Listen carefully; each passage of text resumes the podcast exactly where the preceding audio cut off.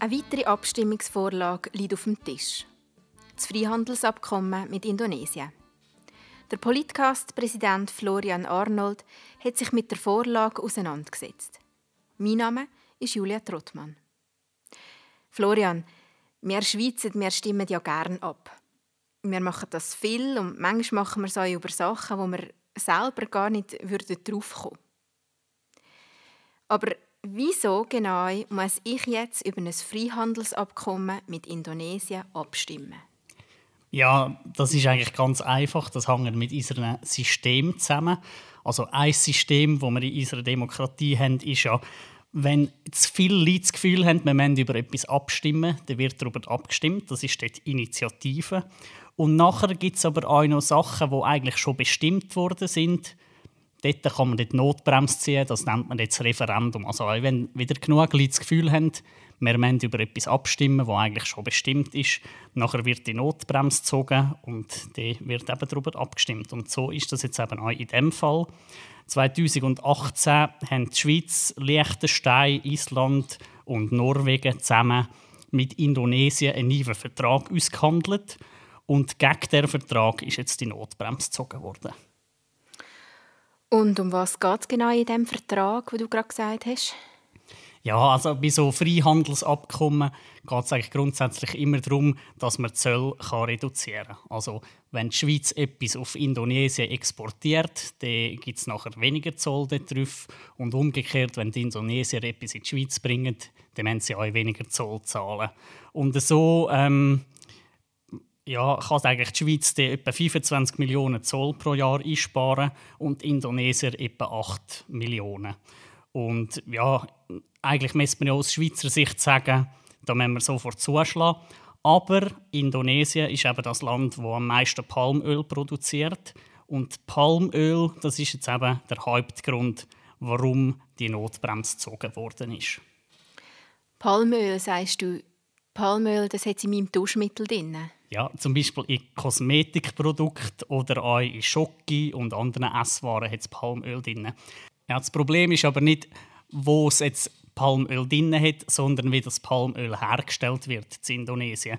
Und es ist eben so, dass riesige Flächen vom Regenwald abgeholzt worden sind und nicht nur abgeholzt, sondern man hat einfach den Regenwald angezündet und so eigentlich die Fläche gewonnen, um Palmöl zu produzieren.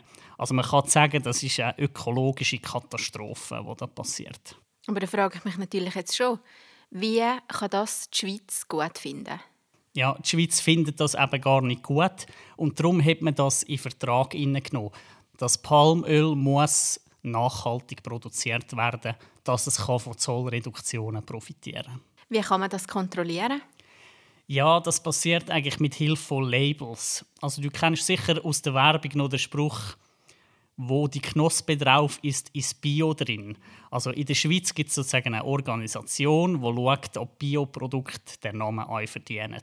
Und wenn sie das Gefühl haben, das Produkt verdient das Bio-Label, dann bekommt es eben so ein Kleberli von so einer Knospe.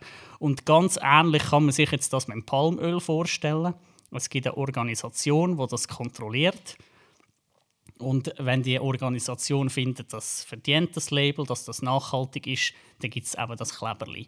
Am Zoll sieht dann nachher der Zöllner eigentlich das Kleberli und wenn es drauf ist, nachher gibt es die Zollreduktion und wenn es eben fehlt, gibt es die Zollreduktion nicht. Dann müssen ja jetzt eigentlich alle zufrieden sein. Ja, eben nicht ganz. Also die Gegner von dem Abkommen finden eben, dass das Label ein Schwindel sei. Also das Wort nachhaltig werde sogar missbraucht, sagen sie. Und ja, wenn man ganz ehrlich ist, dann kann man schon ein bisschen an dem Label zweifeln, weil Indonesien ist halt das Land, wo es noch Korruption gibt oder auch die Menschenrechte werden nicht so wirklich eingehalten. Also wenn man zum Beispiel homosexuell ist, muss man jetzt nicht unbedingt auf Indonesien auswandern. Aber eben vor dem Hintergrund kann man halt ein bisschen zweifeln, ob das Label wirklich so eingehalten wird oder ob da einfach ein bisschen Geld hin und her geschoben wird, dass man das Kleberli bekommt. Ist das mit den Labels der einzige Streitpunkt? Nein, die Gegner sagen natürlich auch, wenn man jetzt eigentlich Zollreduktionen macht, dass dann auch wieder mehr Palmöl produziert wird und ähm, dass das der Umwelt halt nicht gut tut und auch, dass die Leute, ähm, die dort arbeiten, auf diesen Palmölfeldern, dass die ausgebeutet werden.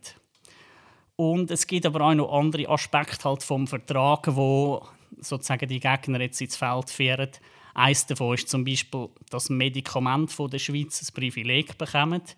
Also auf Schweizer Medikamente gibt es sozusagen Patent. Und wenn jetzt jemand ein billigeres Medikament, das die gleiche Wirkung hat, produzieren nachher dürfte die, dürfte er das nicht machen in Indonesien. Das heißt, für die lokale Bevölkerung werden unter Umständen die Medikamente teurer oder gar so teuer, dass sie es sich nicht mehr leisten können. Und kritisiert wird auch von den Gegnern, dass vor allem Konzerne profitieren sollen. Und das Kleingewerbe von Indonesien hat da eigentlich nicht davon von so einem Abkommen mit der Schweiz. Aber in der Schweiz legen ja auch viele Bauern ein Nein in die Urne. Ja, dort geht es darum, dass sie sich fürchten vor dem Freihandelsabkommen, weil sie eben selber Rapsöl und Sonnenblumenöl produzieren. Und die beiden Öl, das kann man halt auch mit Palmöl ersetzen.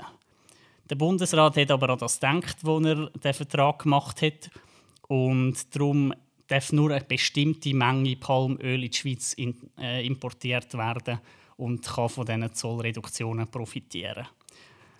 Und der andere Punkt ist halt, dass sich Bauern davor fürchten, dass ihre Produkte von indonesischen Produkten konkurrenziert werden.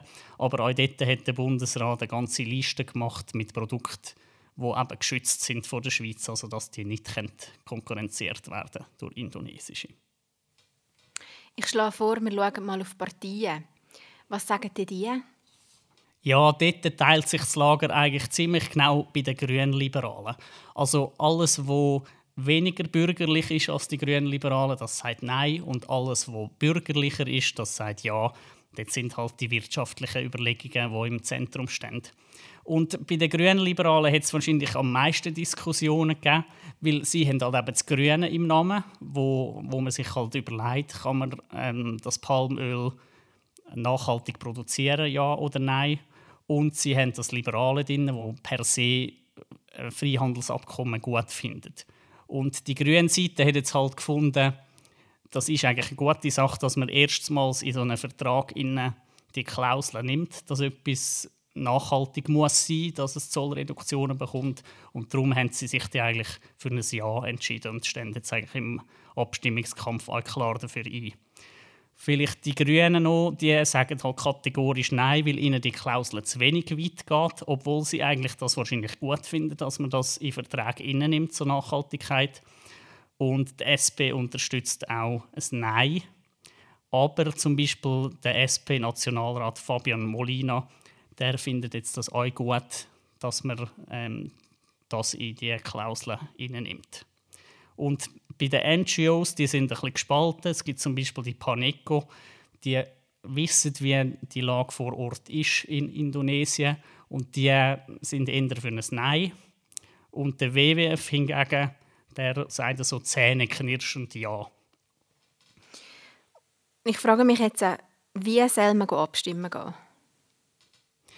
Ja, ich denke, es gibt ungefähr drei Möglichkeiten, die man hat. Die eine Möglichkeit ist, wenn man wirtschaftlich denkt, dann kann man wahrscheinlich sehr überzeugend das Ja innenlegen. Nachher gibt es ein die, wo Ökologie und Menschenrechte wichtig sind, die sagen wahrscheinlich so ein bisschen halbherzig Ja oder halbherzig Nein. Weil halbherzig Ja sagt man vielleicht, weil man das eben einen guten Schritt findet, dass man so eine Ökologieklausel oder eine Menschenrechtsklausel nimmt in Verträge. Aber man weiß halt eben auch, das Label ist vielleicht nicht so wirklich viel wert. Und umgekehrt, wenn man ein Nein hineinlegt, dann setzt man ein Zeichen dafür, dass, dass man eben das Palmöl nicht gut findet. Aber eigentlich findet man wahrscheinlich den Mechanismus gut, dass man etwas in die Klausel nimmt. Und mich nimmt jetzt zum Schluss noch Wunder, wie stimmst denn du ab? Ja, es ist halt genau so eine, so eine Abstimmung, wo man sich am liebsten würde wünschen dass man Ja, aber oder Nein, aber sagen Aber das kann man halt eben nicht.